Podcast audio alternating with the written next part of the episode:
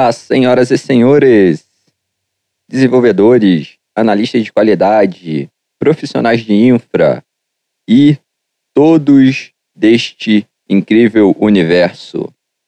Fabinho aqui para mais um episódio do nosso podcast Calfé Dev.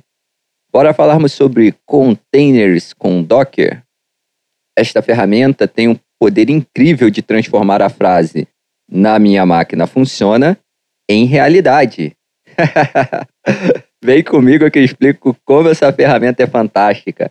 Vamos bater um papo sobre os conceitos e como você pode usar o Docker para criar soluções de infra, tanto em tempo de desenvolvimento, seja para desenvolvedor, seja para QA, quanto em produção, sendo aí uma solução incrível para os profissionais de infra. Então, vamos lá mas antes, vamos aos recados. Bora!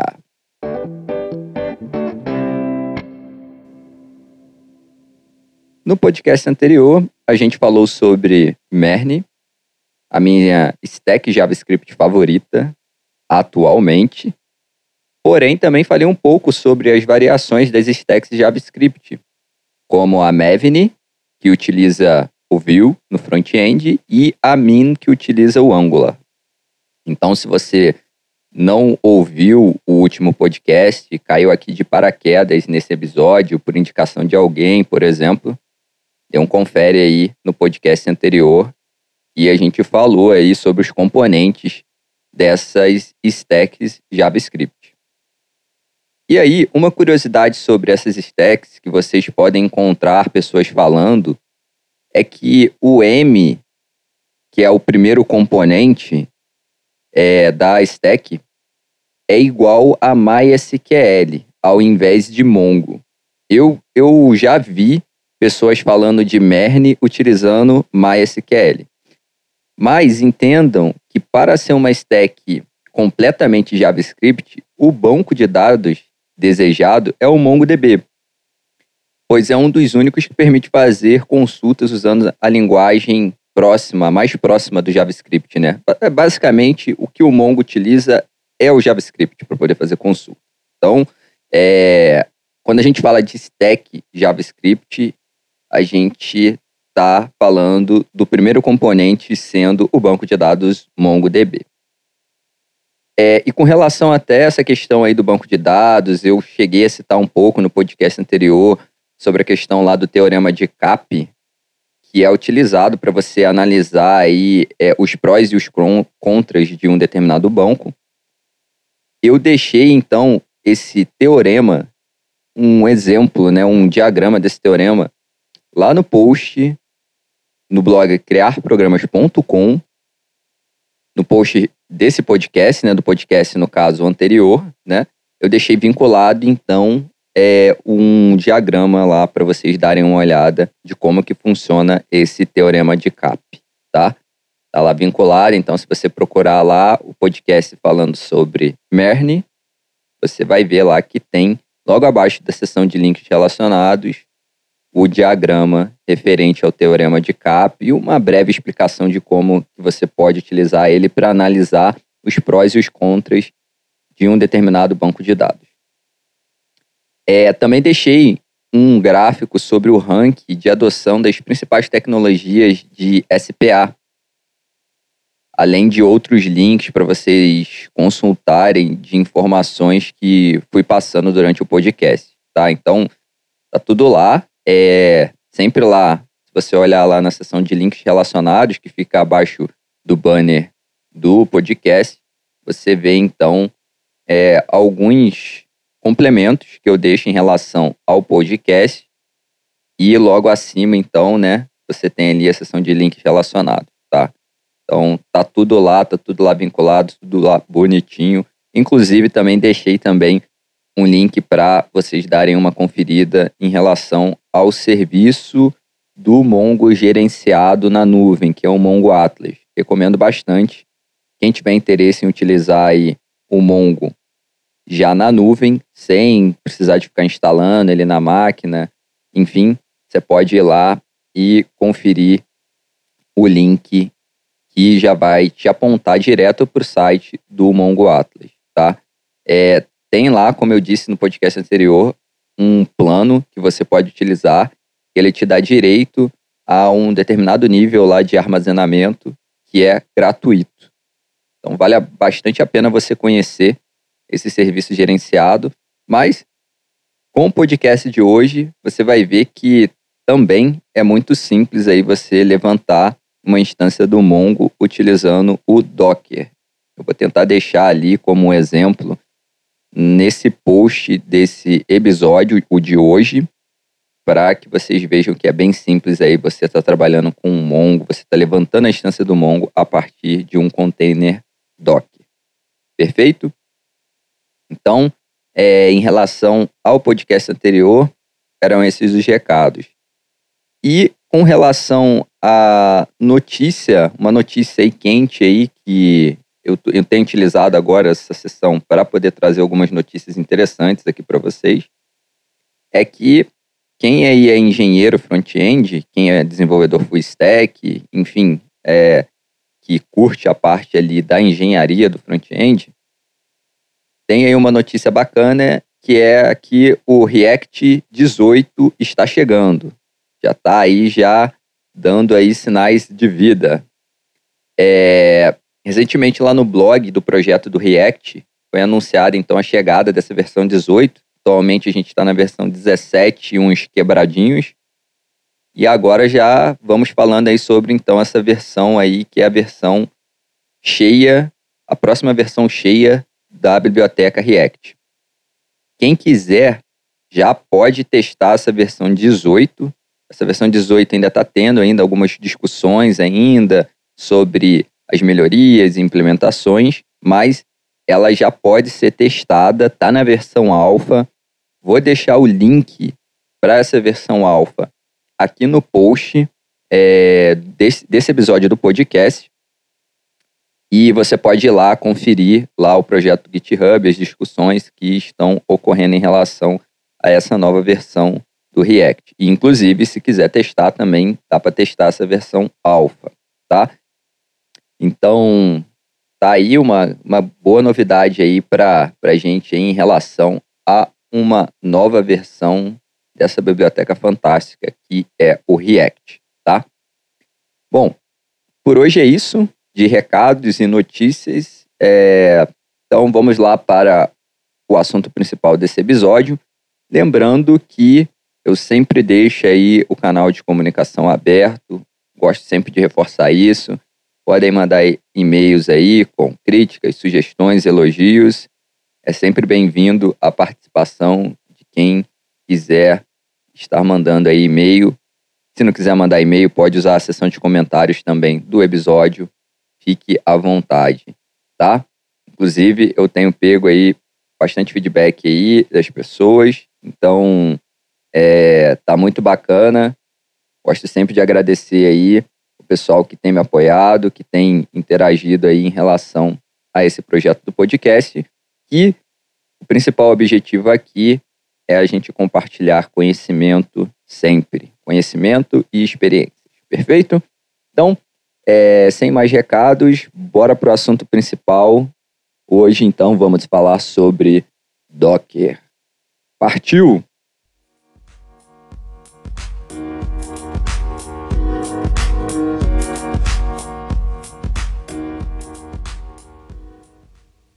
Então agora a gente entra no assunto principal para poder falar aí sobre os aspectos conceituais aí por trás do Docker. Mas antes eu vou dar aqui então uma, uma breve introdução aqui é, em relação ao Docker e o que, que ele se propõe a resolver de problema inicialmente. E uma frase que sempre me vem à cabeça quando eu estou utilizando o Docker é a frase clássica que acho que a grande maioria dos desenvolvedores já deve ter pronunciado, que é a frase: Ué, mas na minha máquina funciona. Ou seja, você pega um sistema, você está desenvolvendo, e aí o desenvolvedor fez todos os testes, garantiu que o sistema está funcionando, e aí quando passa para a máquina do analista de qualidade ou passa para o ambiente de produção uma determinada rotina que o desenvolvedor testou bastante, vai e dá um bug. E aí o desenvolvedor solta essa frase, que é uma frase clássica, mas na minha máquina funciona, na minha máquina funcionou essa rotina, eu testei. E de fato, na grande maioria das vezes é isso mesmo. O desenvolvedor foi lá, testou aquela rotina, não estava dando erro, e aí quando muda de um ambiente para o outro, vai e ocorre o erro. E aí, por que que isso acontece? Por que que essa situação vem acontecer, né? Normalmente, quando isso acontece, é porque os ambientes, tanto o do analista de qualidade quanto o de produção, em relação ao do desenvolvedor, não estão equalizados. Para você ter testes que realmente reproduzam de fato o comportamento de um determinado sistema, de uma determinada rotina de forma igual, você precisa ter ambientes equalizados, sistemas operacionais equalizados, com uma interface de comunicação equalizada, com as mesmas dependências instaladas, e normalmente isso não acontece.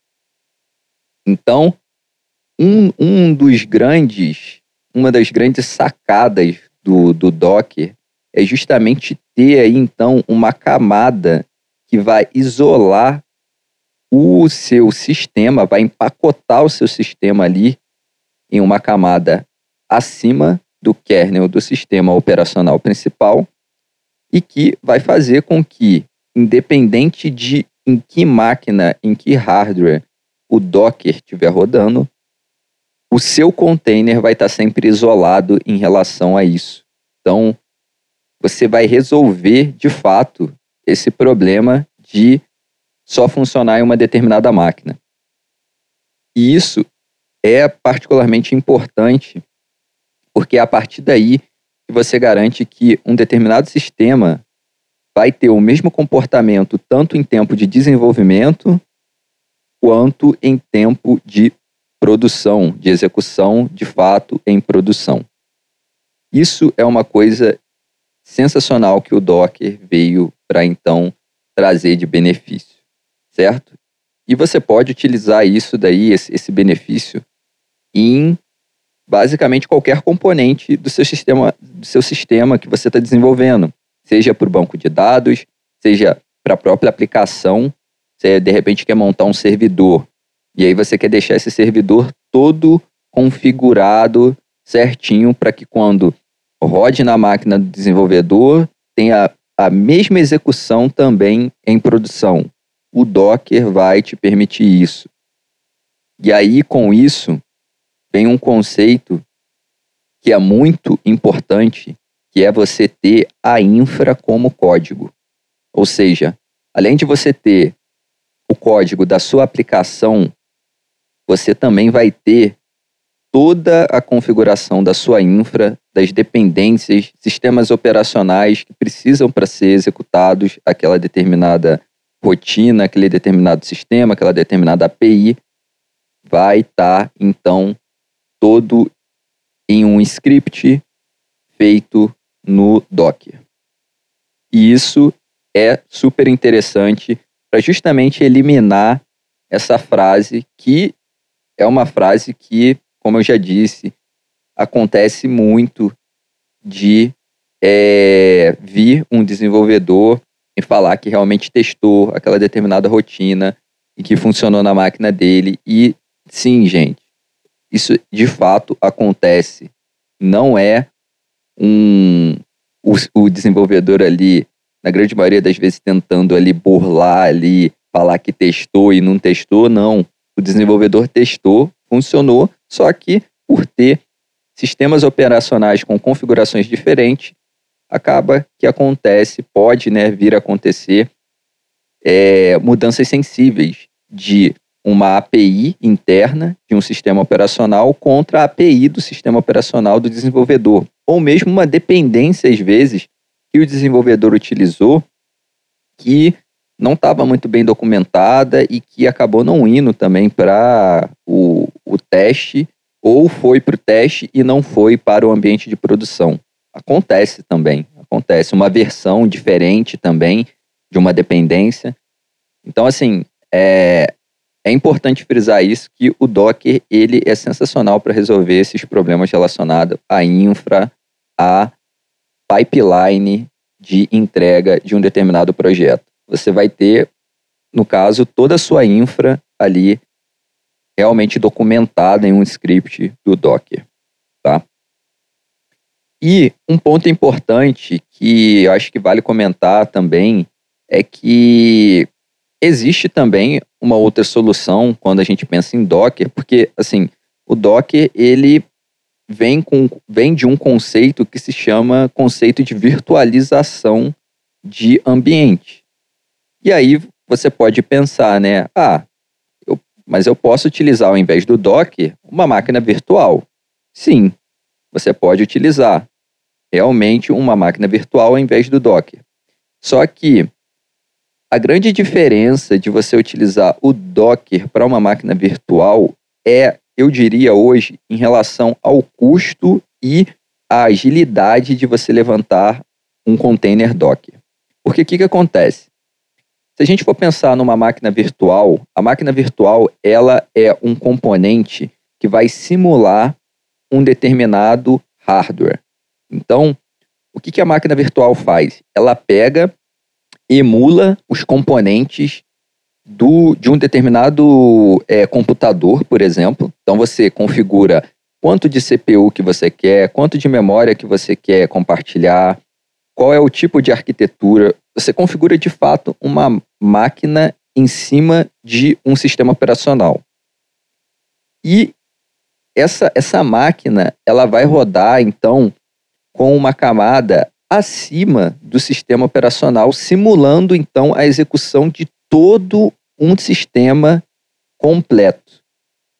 Seja o hardware, seja o SO, seja sistema de arquivo, tudo.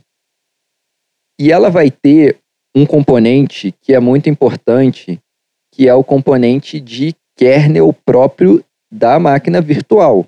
Ou seja, você vai instalar um sistema operacional ali, e aí com isso, você tem, então, o sistema operacional rodando sobre essa máquina virtual que você montou. Mas quando a gente fala, então, de um container, o container ele roda em cima do sistema operacional host, do sistema operacional hospedeiro. Então, só recapitulando, a VM vai simular um hardware, vai simular todo um sistema em cima do sistema hospedeiro. Então vamos dar um exemplo aqui para ficar mais fácil. Você tem lá o seu sua máquina Windows, grande maioria eu acredito que utiliza o Windows para desenvolvimento, mas pode ser também nesse exemplo uma máquina Linux, tá? Você instala, por exemplo, um VirtualBox. Essa VirtualBox vai simular um hardware e em cima desse hardware, você vai instalar um sistema operacional que vai ter o seu próprio kernel. No Docker, o que vai acontecer é que o Docker roda, então, no seu sistema operacional hospedeiro. No nosso exemplo aqui, o Windows. E ele, no caso, utiliza, então, todas as to, todos os componentes do sistema operacional hospedeiro. Ele, no caso, ele, ele trabalha em cima do sistema operacional, se comunicando diretamente com o sistema operacional hospedeiro. E aí, isso faz com que você tenha, então, um, uma agilidade tanto na execução do container, como também você tem também ali toda uma questão relacionada a você utilizar menos recurso, porque você não vai estar tá instalando um sistema operacional para cada um dos seus containers. Você vai estar tá utilizando o, os recursos do kernel do sistema operacional host. Então você pode, por exemplo, vamos imaginar aqui que você tenha, sei lá, 10 máquinas virtuais. As 10 máquinas virtuais vão ter que criar um simular, no caso, um hardware instalar um sistema operacional, vão gastar, no caso, é, sistema, é, vão gastar, no caso, espaço em disco do sistema operacional, que aí vamos imaginar que todas essas máquinas virtuais estejam instalando o sistema operacional, por exemplo, o Windows, e então cada uma delas, estou é, dando um chute aqui, está gastando só para o sistema operacional 4 GB de espaço em disco, 4, 10 GB de espaço em disco, em disco, seja quanto for ali. Então, cada uma dessas VMs vão ter que ter 10 GB só para o sistema operacional, enquanto que para o Docker, por exemplo, você vai estar tá utilizando o sistema operacional hospedeiro, que é o sistema que está executando o Docker, e os containers vão estar se comunicando diretamente com os recursos desse sistema operacional que é o hospedeiro. Então, você tem uma economia de recurso que é assim, excelente. Tanto que é, isso é uma das coisas que hoje é utilizado como principal benefício de se utilizar o Docker na nuvem para você pegar e você fazer, no caso, a escalagem de um determinado projeto na nuvem, uma API, por exemplo, uma escalagem horizontal. Porque basicamente o que você pega e faz é levantar ali um novo container ali do, do seu projeto, que já vai ter dentro desse container, então, todos os recursos da sua aplicação ali embutidos se comunicando diretamente com o sistema operacional hospedeiro. Então, isso daí diminui muito o custo de recurso, porque, convenhamos, né? É, espaço em disco é um recurso e é um recurso relativamente caro. Então, quando você elimina essa, esse custo, você consegue então ter aí projetos que rodam muito mais facilmente e que vão te dar um poder de escalagem muito maior com um custo menor, tá? Então, assim, é, o Docker ele vem para trazer esse, esse benefício em relação às máquinas virtuais, além do fato de que, se a gente for pensar também num sistema operacional completo, que é o caso das máquinas virtuais, você precisa de toda vez que você inicia uma máquina virtual rodar todo o processo de inicialização da máquina. Então você precisa passar pelo boot, vai inicializar o disco, aí o disco operacional vai lá pegar a, a entrada de qual é o sistema operacional que ele vai inicializar. Pegou, inicializou o sistema operacional, tem que entrar no sistema operacional, carregar todos os aplicativos que estão na inicialização para então o sistema operacional estar tá pronto para ser executado e executar o seu projeto, executar a sua aplicação. No caso do Docker, do container Docker, a velocidade de boot é muito maior, porque você ali simplesmente precisa de rodar, executar o container que vai estar numa camada acima do sistema operacional hospedeiro. O sistema operacional hospedeiro, por sua vez, já vai ter tudo inicializado, o disco, o, as rotinas do kernel, já vai estar tudo disponível ali. Então, basicamente, você pega, inicia o seu container e pronto. Você já tem, então, a sua aplicação rodando, a sua aplicação autocontida rodando ali rapidamente. Então, se você precisa, por exemplo, às vezes fazer uma manutenção lá no servidor, você consegue pegar e fazer de uma forma muito mais fácil e muito mais rápida do que se você estiver utilizando uma máquina virtual. Então, é, esses são os pontos assim que eu queria colocar aí em relação à parte aí de pequenas vantagens. Eu vou falar um pouco mais sobre essas vantagens ao longo aqui do podcast de utilização do Docker, né? As vantagens de você utilizar o Docker. Mas, assim, é, eu diria que essas são as grandes vantagens aí que o Docker tem em relação a você estar tá utilizando ele na sua infra, estar tá utilizando ele em seus projetos, inclusive como ferramenta de desenvolvimento para justamente você garantir que o que você está executando na sua máquina vai ter o mesmo comportamento quanto você, quando você jogar para produção. Isso é muito importante. Então, Docker é uma ferramenta fantástica e agora a gente vai passar aí para falar aí um pouco aí dos componentes e algumas formas que você pode estar tá, então utilizando o Docker, tá? E vou falar também um pouco aí sobre os conceitos propriamente dito do Docker, né? Que é o conceito ali de container, imagem. Então, a gente vai falar aí agora um pouco mais sobre isso.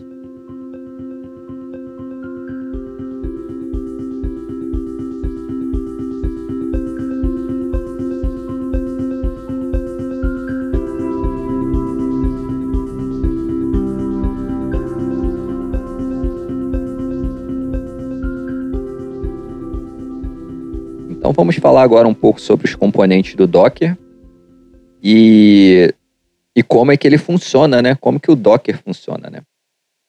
Resumidamente, o Docker ele é uma ferramenta então que se apoia, que utiliza os recursos do kernel da máquina hospedeira. Então, ele é uma ferramenta que ele trabalha com uma camada acima do kernel da máquina hospedeira para poder fazer a administração de containers. E aí, é, basicamente o que ele faz é então é, isolar cada um dos containers como se fossem é, processos. Na verdade, não é como se fossem, são processos é, que rodam então em cima do kernel do sistema operacional hospedeiro. Então, por exemplo, você tem lá sua máquina de desenvolvimento com Windows, você então vai estar tá trabalhando ali com o Docker, utilizando todos os recursos do kernel da sua máquina e cada um dos containers vai ter então uma unidade isolada, vai ser um processo, como se fosse realmente um programa ali rodando na sua máquina principal. E aí você pode determinar uma série de limites, uma série de camadas de isolamentos, como por exemplo, limite de uso de memória, você pode limitar é, o uso de rede, você pode é, expor uma determinada porta para acessar o seu container. Então, imaginando que você tem uma API, você pode dizer especificamente que porta que vai ser executado é, na sua máquina, em que porta que vai ser exposta o que vai ser exposto, né, a, o seu o seu recurso dentro do container. Você pode utilizar é, recurso de compartilhamento de sistema de arquivo. Você pode fazer uma série de configurações, né? Então, o Docker, ele, ele, o que ele vai fazer é exatamente isso, de forma assim bem resumida, é expor então o seu container como um processo que vai utilizar então as rotinas do kernel da máquina hospedeira. E aí, é, com base nisso daí, a gente tem então alguns conceitos bem interessantes que são os conceitos de o que é um container e que, o que é uma imagem, né? Porque esses dois conceitos eles estão extremamente relacionados, tá? Então, vamos começar então falando especificamente sobre a imagem. Logo em seguida eu falo, volto a falar sobre o container. Na verdade, já falei assim um pouco já sobre o container, mas eu vou detalhar um pouco mais do que é um container. É uma imagem, então, quando a gente fala de imagem no Docker, a gente está falando de um modelo de um container. Na verdade, eu posso ir até um pouco mais além. Uma imagem Docker, ela na verdade é um modelo de um sistema de arquivos, tá? Então, quando você tem uma imagem por exemplo, você vai é, na internet, você quer uma imagem para poder executar um servidor Nginx. Você então vai ter uma imagem que foi, no caso, construída, muito provavelmente a partir de uma série de scripts que vai descrever então um modelo de sistema de arquivos para aquele servidor Nginx, tá? E no caso, esse, essas imagens, esses modelos, eles podem então ser utilizados como, se a gente fosse fazer uma analogia, como o start de um processo que vai se transformar então em um container, tá? Então, qual é a relação da imagem, de uma imagem Docker com um container? A imagem descreve então um sistema de arquivo, um modelo, um modelo de um processo que vai rodar em cima do Docker, e o container é de fato o processo do Docker. É o seu é, é o seu é, programa, é a sua aplicação, é o seu modelo de arquivo rodando em cima do Docker. No caso, é o container. Então, você tem a imagem, a imagem descreve como que você vai executar determinado processo, o container, então, ele vai fazer com que aquele processo, então, seja executado, tá? E aí, então, a gente já acabou de falar, então, que o que acontece, então, com um container. Um container, ele vai ser startado a partir de uma imagem, vai ser criado a partir de uma imagem, e ele, na verdade, então, é um processo que roda em cima do kernel do seu sistema operacional principal, tá? Então, essa é a relação aí, então, com a imagem e o container. Na prática, então, o que você tem é que você vai ter que ter sempre uma imagem para você poder iniciar um container, tá? É, e aí, a gente falando até um pouco aí sobre a arquitetura, então, do, do Docker, né? É, o que acontece é que ele trabalha, então, com um, uma série de, de componentes que possibilita você executar um container. O que acontece é que o, o, o Docker, no caso, ele tem um, uma série de APIs internas, tá? que são, no caso, o componente do daemon, que possibilita então você se comunicar com a API do Docker, fazer as chamadas para as funções do servidor do Docker, executar os seus containers em background, e você tem também um componente que é o registry, que no caso ele vai então te possibilitar baixar imagens de forma, digamos, muito mais fácil, né? É, e normalmente o registro principal é o Docker Hub, que eu vou estar falando um pouco mais à frente. E a partir desse registro você consegue então tanto subir as suas imagens, quanto também você baixar imagens que estão públicas lá no, no, no Docker Hub. Tá? Então, são dois componentes importantes.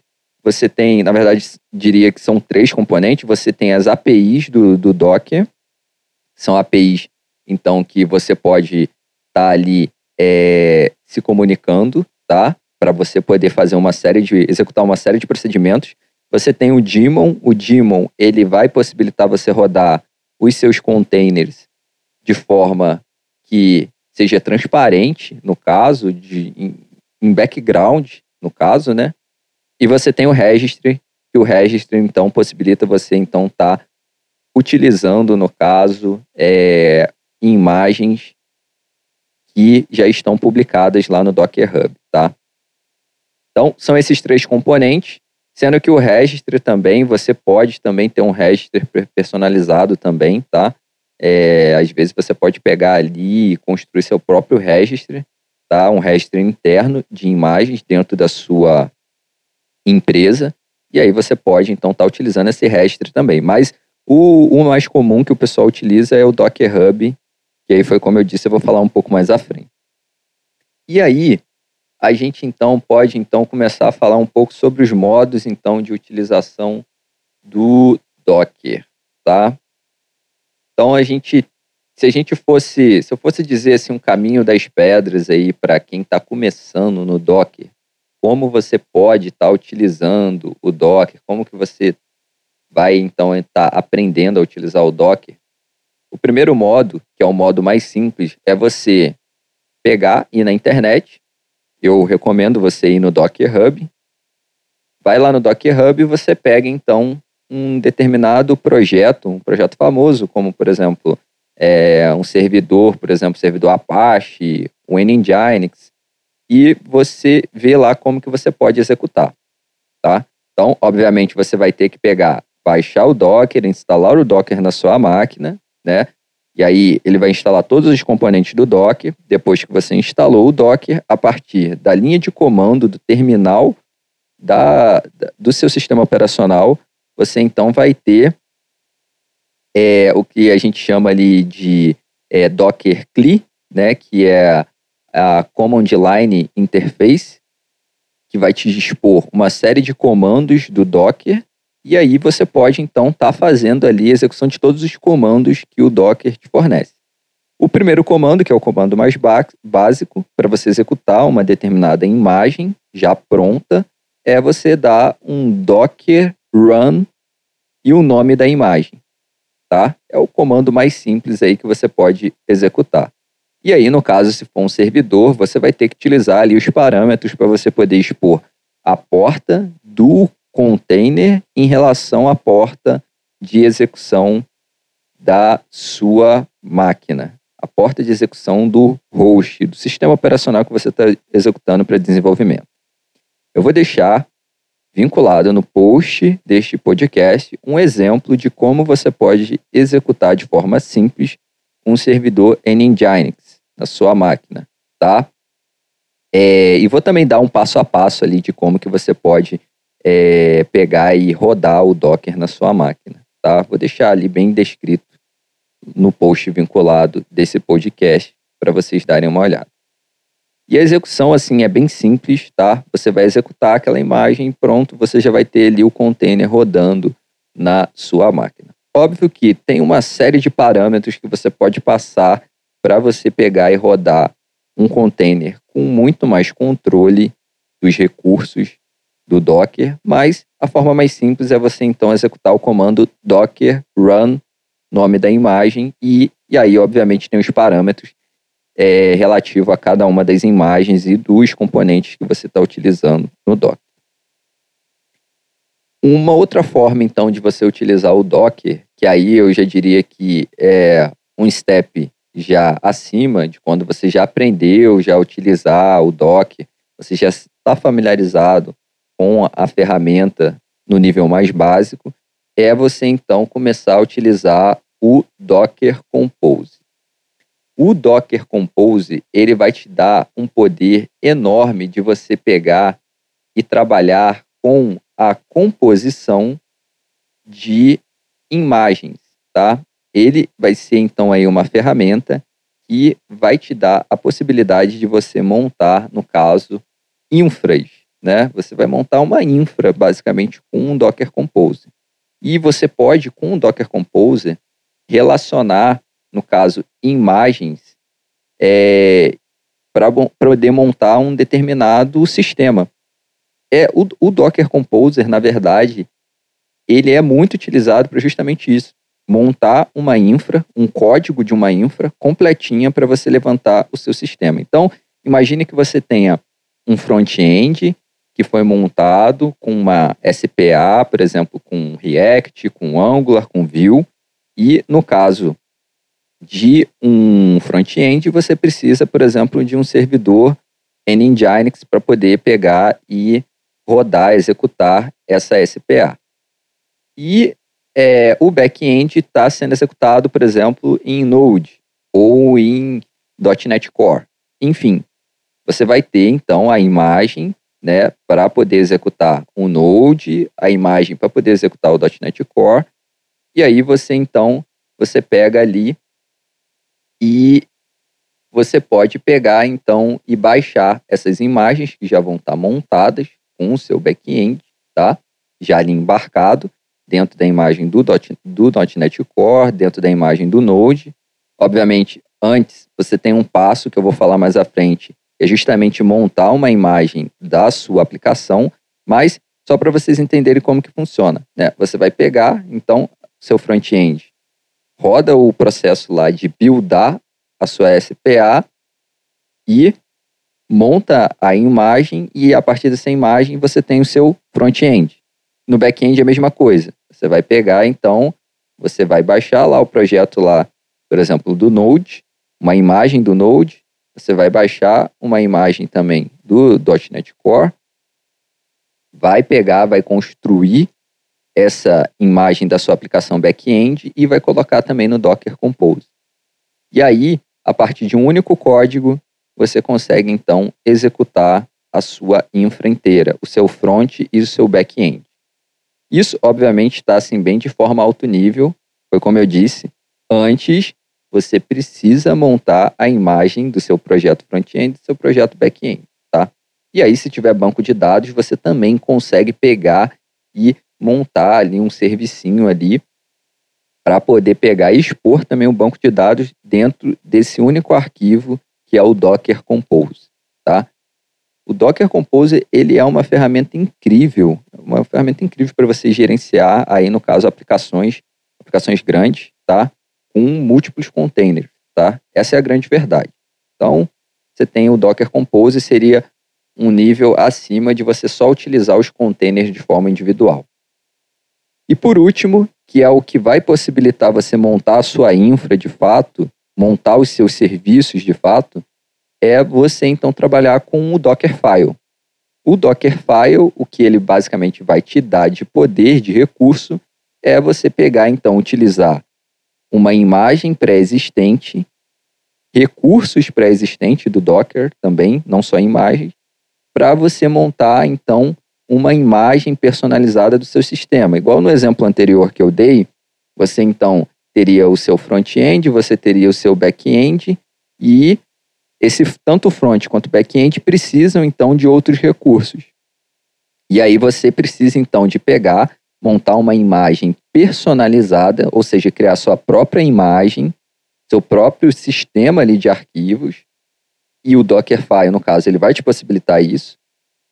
Você monta então o, a sua imagem é, a partir do Dockerfile, builda ela com a imagem disponível. Você pode subir, por exemplo, para o Docker Hub ou simplesmente, a partir da sua máquina, você pode pegar e inicializar essa imagem e pronto, você tem ali o sistema ali, é, o seu container rodando a partir de uma imagem que você mesmo criou com os componentes que você queria, tá?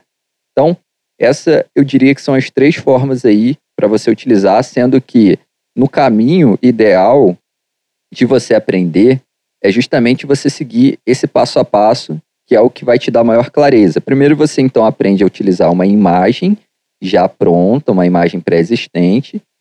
Aprendeu a utilizar, você então avança para utilizar ali é, o Docker Compose, já com alguns sistemas já montados, já a partir de imagens, né? É, que já tem aí disponível na internet. E aí, a partir disso daí, você aprende então a montar então as suas próprias imagens. Que aí vai te dar o poder de, unindo o recurso do Docker Composer com a criação de imagens personalizadas a partir de um Dockerfile, você então levantar seus sistemas a partir de código, a partir de infra como código, tá?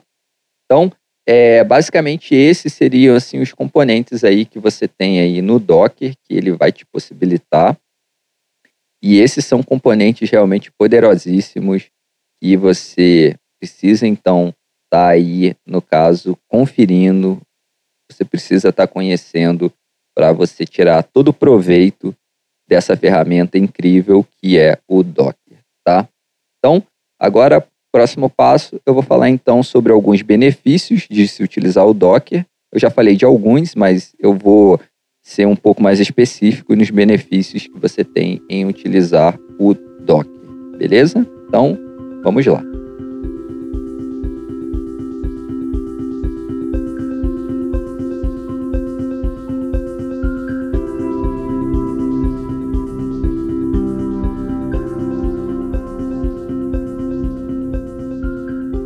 Então, vamos falar sobre os benefícios de se utilizar o Docker tanto para o desenvolvedor, quanto para analista de qualidade, quanto para a pessoa que trabalha na infra implantando o sistema.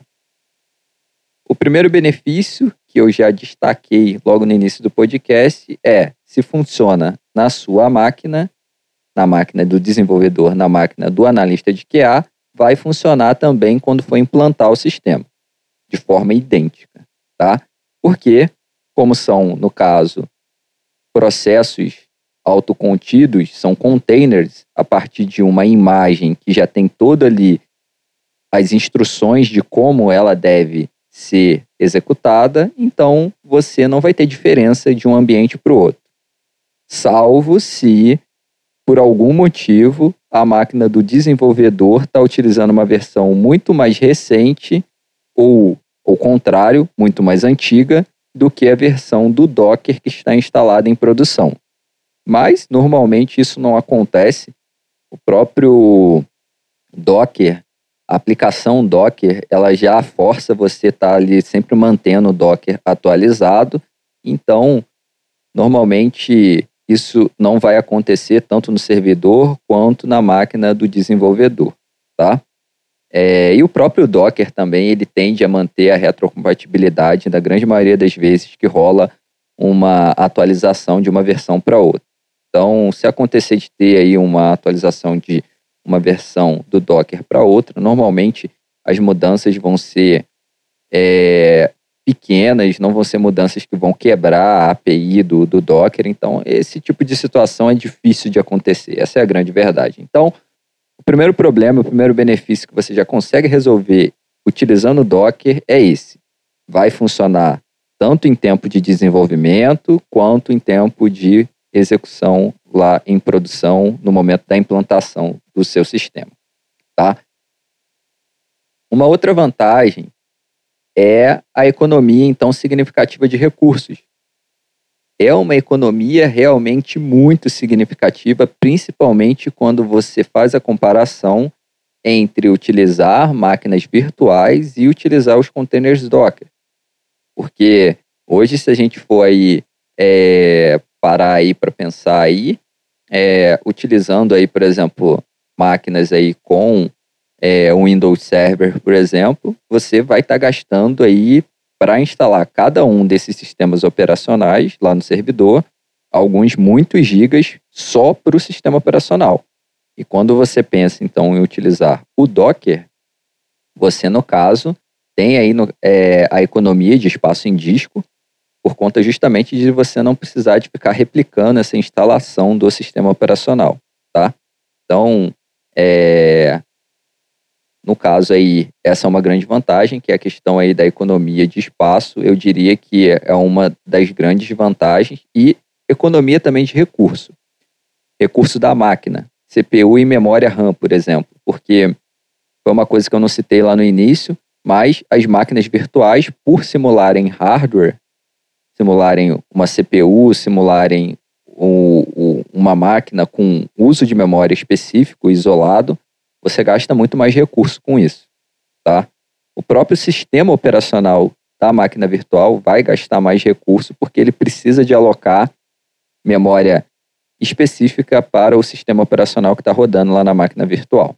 Então, o segundo benefício é com relação então à economia de recursos, recursos de hardware principalmente que vão impactar a infra, tá? Uma outra vantagem então é que você tem aí um, um, um benefício em relação à maior disponibilidade do sistema, tá? O sistema ele fica super leve, você consegue escalar ele de uma forma muito mais fácil. Os processos de paralisação de um container, reiniciar um container, é muito mais rápido. Então, a sua aplicação tende a ficar muito mais disponível. O monitoramento também é mais simplificado. Então, você às vezes ele trabalha ali com é, um APM, você trabalha com, por exemplo, uma ferramenta de telemetria como Prometheus. Então, fica muito mais fácil de você monitorar os containers de forma isolada. Então, assim, você tem com isso aí uma disponibilidade maior do sistema, uma telemetria e uma observabilidade melhor. Eu, então, assim, diria que isso é realmente extremamente importante, principalmente para sistemas em que você trabalha ali com é, o conceito de microserviços, você ter, no caso, a possibilidade de você levantar uma instância do seu sistema de forma rápida, paralisar ele e reiniciar ele é realmente importantíssimo, tá? Uma outra vantagem que eu diria é você então ter a possibilidade de é, compartilhar, no caso, esses seus, essas suas imagens, esses seus modelos de, de aplicação de uma forma padronizada, que você pode, em que você pode utilizar então tanto em ambiente de desenvolvimento quanto em ambiente de produção. Então, é, essa possibilidade de você compartilhar esses seus modelos é, com, com vários ambientes diferentes é realmente muito agradável, facilita você incorporar um novo desenvolvedor na sua equipe, porque você, no caso, não precisa de ficar montando é, documentações extensas de como configurar a, o projeto na máquina do novo desenvolvedor, do novo analista de QA. Então, isso é muito bacana para você ter aí dentro das, dos benefícios que o Docker pode aí possibilitar aí para você, tá? É, e com isso a gente pode até puxar aí um, um, um outro benefício que é o benefício de você então ter a sua aplicação autocontida em um único pacote. Então, basicamente ali a imagem vai funcionar como se fosse um pacote da sua imagem, da, da sua aplicação. A imagem vai funcionar como um pacote de sua aplicação e esse pacote ele pode ser um pedaço da sua aplicação ou ele pode, no caso aí, utilizando aí o recurso do Docker Composer, por exemplo, ser um, no caso, um, um, uma aplicação completa ali. Então, ser um, um, descritivo de sua aplicação completa. Então, é, eu diria aí que essa também é, é, é um benefício aí e que facilita, no caso, você levantar a sua aplicação em produção e a replicar essa aplicação, o modelo dessa aplicação de uma forma muito fácil, de uma forma muito padronizada, tá? É, o gerenciamento, no caso, também, o gerenciamento do Docker também é muito é, facilitado.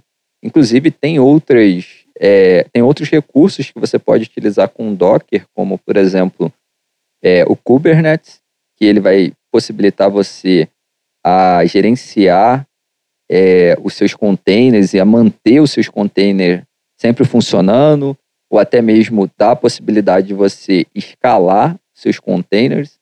Então, ele vai te dar outros recursos, são recursos que vão se acoplar ali ao Docker. E isso daí facilita você a dar manutenção nos seus containers, a você gerenciar eles de forma automatizada. Então, assim, é, é mais um recurso aí que você pode ter, mais um benefício que você pode ter utilizando, no caso, o Docker, tá? E como eu já disse já e eu venho comentando aqui ao longo desse podcast, você tem aí então a, a possibilidade de você é, padronizar a sua aplicação e você vai ter aí uma replicação da sua aplicação de uma forma muito rápida, tá? Você consegue replicar a sua infra em qualquer ambiente de uma forma muito rápida, porque você vai ter então a sua aplicação padronizada, tá?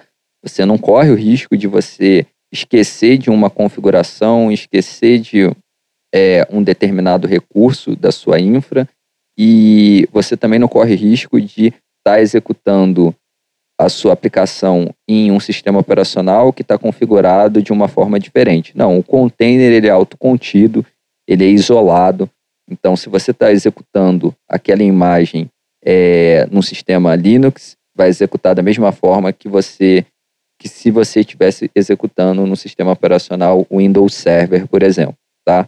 Então, o Docker ele vai eliminar qualquer possibilidade aí de você não conseguir replicar a sua aplicação em um outro sistema operacional, tá? Então, de benefícios aí, a gente teria então esses benefícios aí, que são os benefícios então de é, o primeiro que eu citei, que é funcionar então em qualquer máquina, independente então da, da máquina, vai funcionar, né?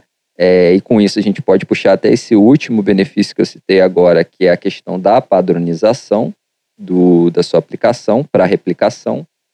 Você tem então benefício de economia de recursos, recursos de hardware, maior disponibilidade da, do seu sistema e se você precisar de reiniciar o seu sistema, é, você consegue de forma muito fácil. Você tem a possibilidade, então, de compartilhar o seu sistema de uma forma muito fácil e aí com isso você consegue executar ele tanto é, no ambiente de desenvolvimento quanto no ambiente de produção. Gerenciamento muito facilitado também, muito simples e você tem então como consequência aí uma aplicação, sua aplicação como um pacote completo, uma aplicação autocontida dentro dos recursos que o Docker te fornece. Então você tem uma série de benefícios aí que o Docker fornece para você, tá?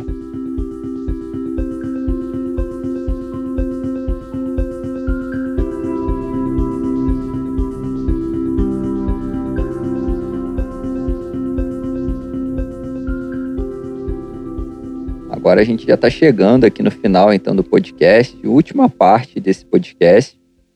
E eu gostaria então de falar um pouco sobre o Docker Hub, que é a nossa comunidade aí de imagens, é o equivalente ao GitHub, eu diria, só que voltada para o Docker.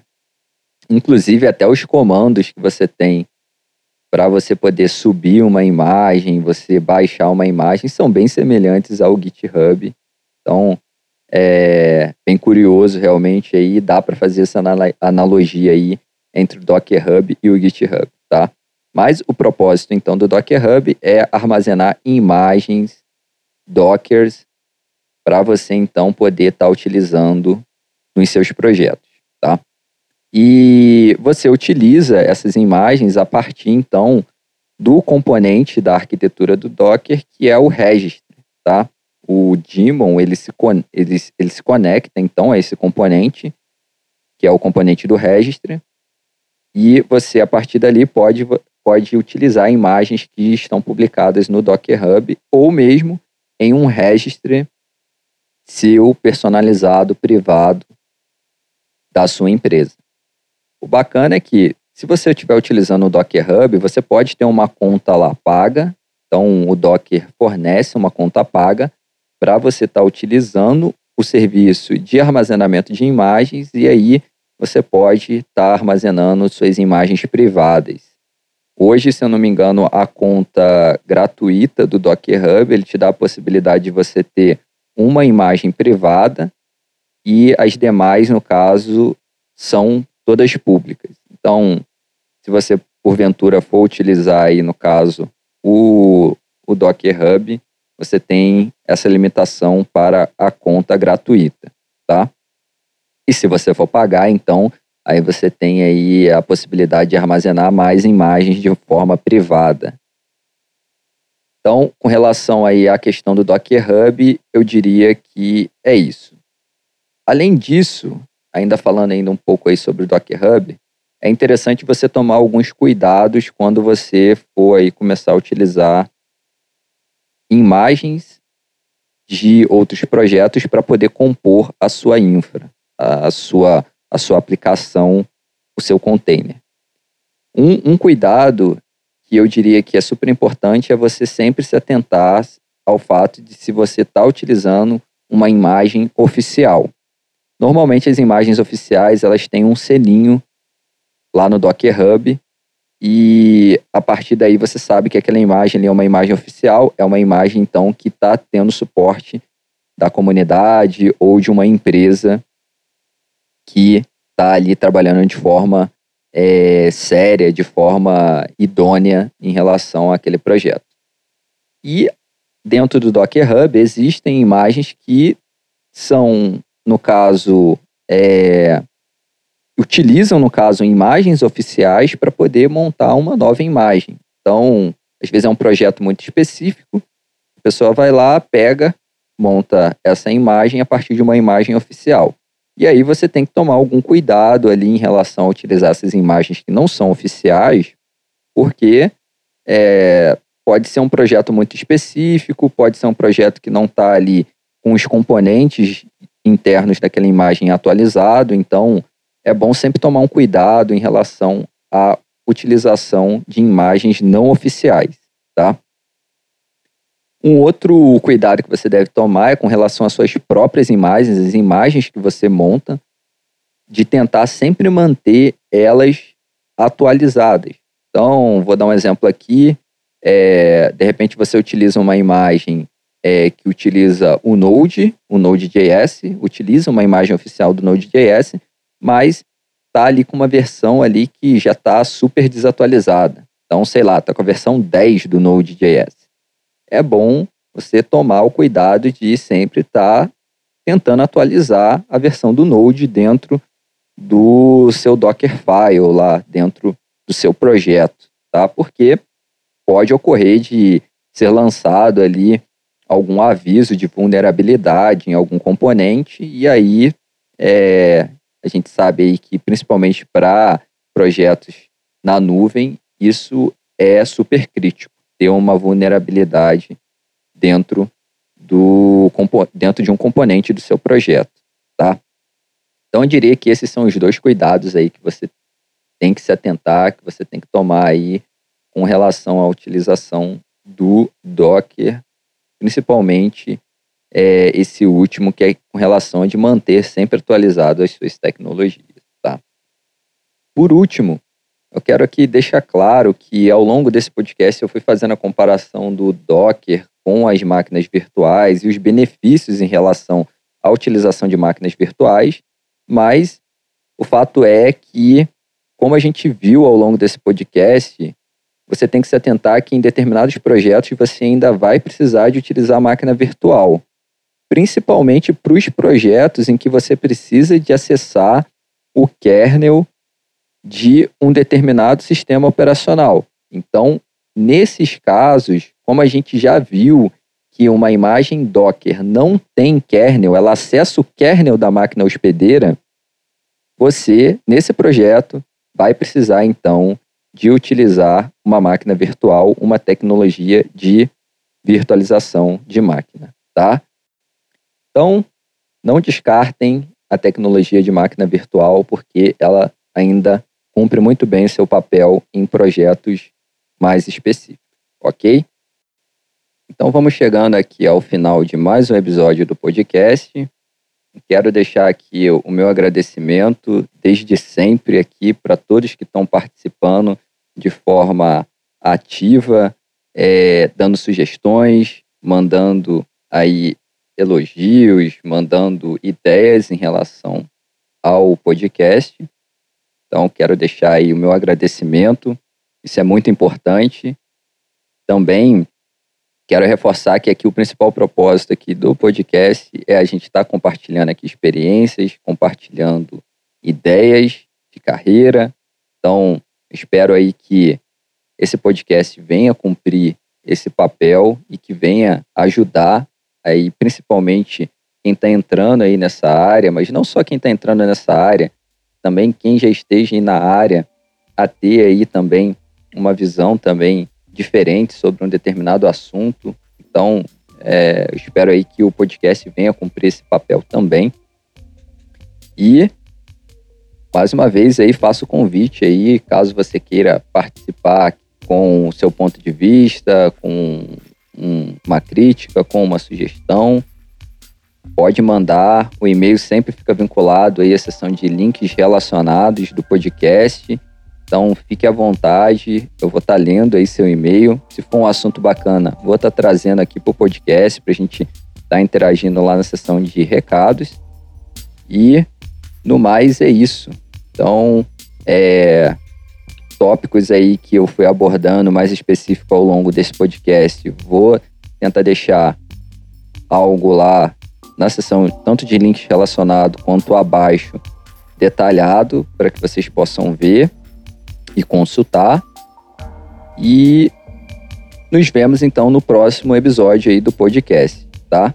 Então, para quem ficou comigo até aqui, um forte abraço, fiquem bem e até o próximo episódio do podcast Calfedev. Valeu, pessoal. Fui!